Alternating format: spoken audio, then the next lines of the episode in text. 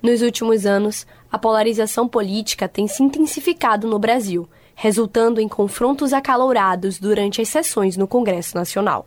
Esses embates muitas vezes degeneram em discursos carregados de racismo, transfobia, misoginia e machismo por parte dos parlamentares. E a pergunta que fica: até que ponto devem ser toleradas opiniões parlamentares preconceituosas? Todo mundo sabe, todo mundo sabe,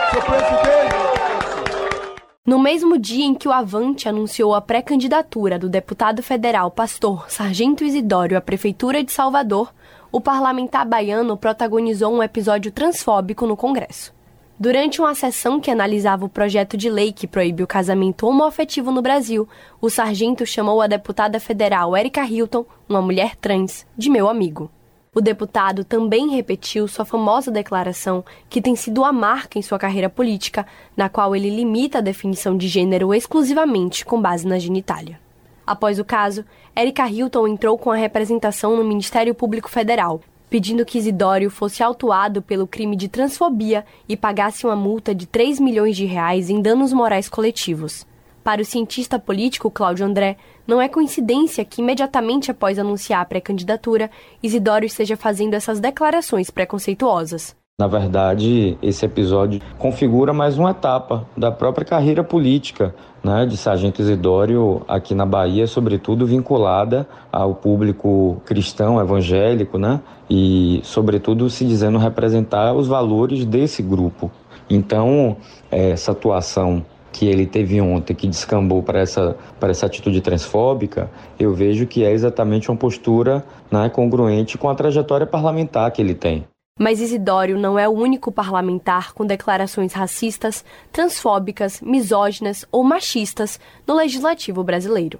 O deputado federal Nicolas Ferreira, do PL, também costuma protagonizar polêmicas envolvendo pautas identitárias. Ele, inclusive, se tornou réu na Justiça de Minas Gerais por um caso de transfobia quando era vereador de Belo Horizonte. Na época, o parlamentar criticou em suas redes sociais a presença de um adolescente trans em um banheiro feminino.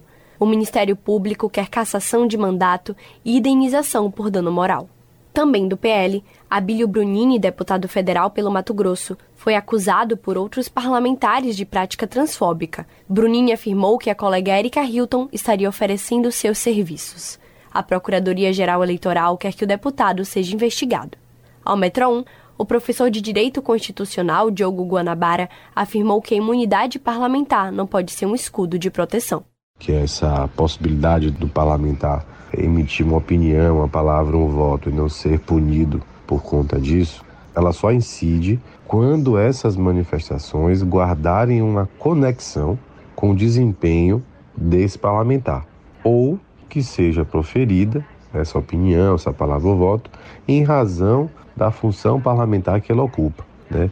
Ela não pode ser um escudo que protege o parlamentar para uma prática ilícita. Mas enquanto a punição não vem, os parlamentares seguem na tribuna com os discursos preconceituosos. Texto de Laisa Gama, Júlia Lordelo para a Rádio Metrópole.